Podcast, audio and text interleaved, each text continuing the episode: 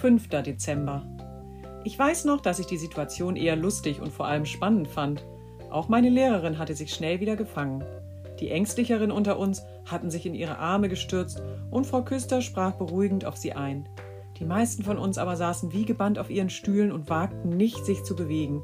Mit unterschiedlichen Gefühlen warteten alle darauf, was als nächstes geschah.